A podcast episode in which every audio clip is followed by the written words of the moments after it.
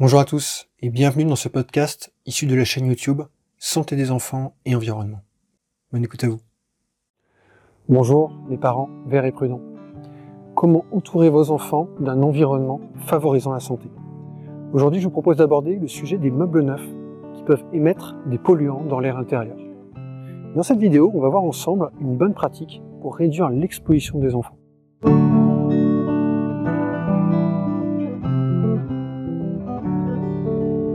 Bonjour à tous et bienvenue dans cette nouvelle vidéo. Je suis Guillaume et sur cette chaîne, je partage des conseils et des astuces pour vous aider à entourer les enfants d'environnements sains, avec moins de pollution et plus de nature. Si c'est votre première visite ici, je vous invite à télécharger mon guide offert qui vous donne les essentiels pour bien démarrer en santé environnementale pour parents. Le lien est dans la description.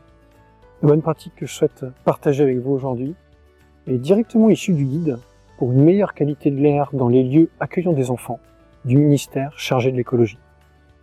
Et ces bonnes pratiques, c'est déballer les meubles neufs bien avant de les introduire dans une chambre d'enfant. Les meubles peuvent émettre des substances volatiles dans l'air intérieur, dont certaines présentent des dangers pour la santé.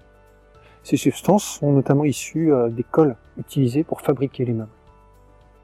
Dans le guide, on peut lire à réception de mobilier neuf, les déballer et les stocker dans une pièce ventilée, chauffée mais non occupée, pendant au moins 4 semaines avant de les introduire dans une pièce occupée. La logique qui est derrière cette recommandation, c'est que les émissions des meubles sont maximales lorsqu'ils sont neufs, lorsqu'ils viennent d'être déballés. Par la suite, ces émissions vont progressivement diminuer avec le temps.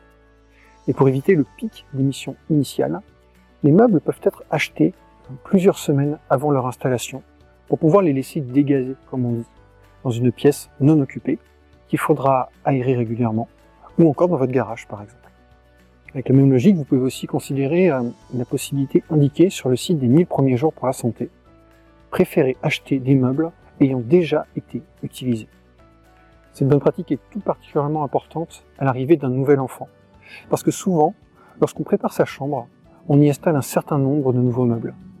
Et ainsi, dans son livre Environnement et grossesse, René Friedman écrit Prenez soin d'achever les travaux d'aménagement longtemps avant l'arrivée de votre enfant. Les meubles ne doivent plus dégager de substances toxiques. C'est dommage qu'un bébé soit accueilli par un pic de substances préoccupantes, surtout s'il correspond à un cumul d'émissions dans le cas de l'installation de plusieurs nouveaux meubles dans la chambre. Le guide du ministère donne une recommandation euh, complémentaire. Lors du renouvellement du mobilier, privilégiez les meubles peu émissifs, écolabel européen, NF Environnement Éducation. Choisir des meubles globalement moins émissifs permettrait de diminuer les expositions des enfants. Et plus que les labels, il me semble qu'un étiquetage sur les émissions serait une aide utile pour les parents. Ce besoin a été identifié par les pouvoirs publics depuis euh, de nombreuses années. En fait, les émissions préoccupantes issues des meubles constituent un bon exemple des limites de l'action réglementaire actuelle. Et pourtant, on est ici dans un contexte très favorable. 1. La mise en place d'un étiquetage sur ces émissions est prévue dans une loi datée de 2010, une loi issue du Grenelle de l'environnement. 2. Une étude de l'ANSES datée de 2015 a sélectionné les substances sur lesquelles baser cet étiquetage. 3. Un étiquetage similaire, demandé lui aussi dans la loi post-Grenelle de 2010, est déjà mis en œuvre depuis 2011. Et bien malgré ce contexte très favorable, il n'y a toujours pas d'étiquetage sur les émissions des meubles en polluants volatiles. Cet exemple que je trouve quelque part assez déroutant, je l'indique car il me semble souligner l'importance d'un principe général. Prendre en main nous-mêmes la santé de nos enfants. Agir dès maintenant, à notre niveau de parents, sans attendre que la réglementation devienne suffisamment performante. Ce principe général fait écho à une recommandation de Jacques Attali, qui a conseillé trois présidents de la République.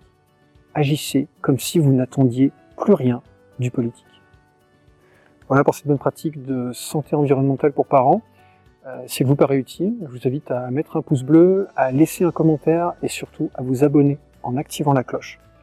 C'est important pour que YouTube comprenne que ce contenu est utile et qu'il favorise sa diffusion. Si vous voyez des compléments intéressants à cette bonne pratique, eh bien ça m'intéresse. Je vous invite à les mettre aussi en commentaire. Ça permettra que tout le monde progresse. En attendant, je vous invite à faire partie euh, des parents verts prudents des parents qui déballent les nouveaux meubles semaines avant l'arrivée de leur bébé. Bientôt. Voilà pour ce podcast issu de la chaîne YouTube. Si vous trouvez ce type de conseil utile et si vous pensez qu'il peut être utile à d'autres personnes, je vous invite à prendre une minute pour donner une note sur iTunes et y écrire votre avis. Merci beaucoup par avance si vous faites ça, ça compte vraiment. À bientôt.